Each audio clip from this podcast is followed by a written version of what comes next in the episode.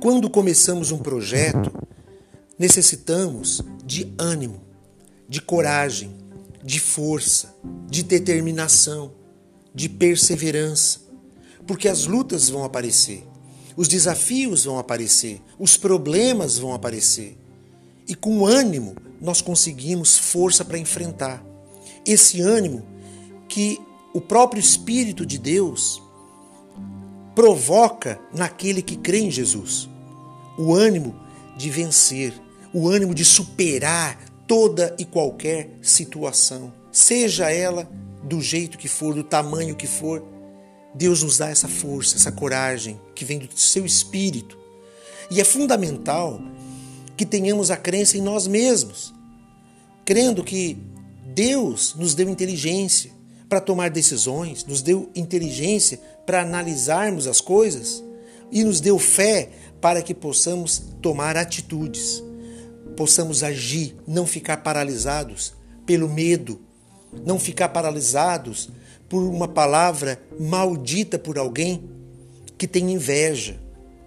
Ora, a pessoa que tem inveja, ela vai acabar adoecendo é o que a Bíblia diz. Mas a pessoa que tem ânimo, ela não perde tempo em olhar para o outro, porque ela está determinada, ela sabe o que ela quer, então ela segue à frente, ela vai adiante. É isso que nós precisamos focar.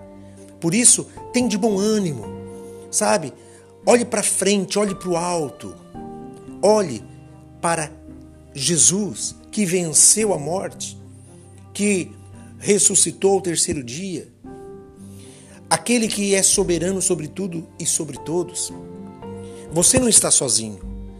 Não pense que você está sozinho. Então tem de bom ânimo. Deus é contigo.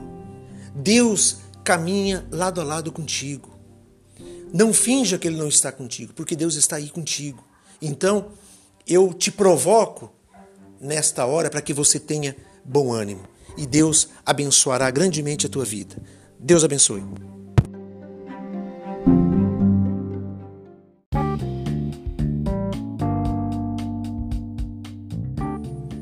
Unicrer, unindo a fé positiva, apresentou Cápsulas de Fé. Apresentação: Jorge Luiz.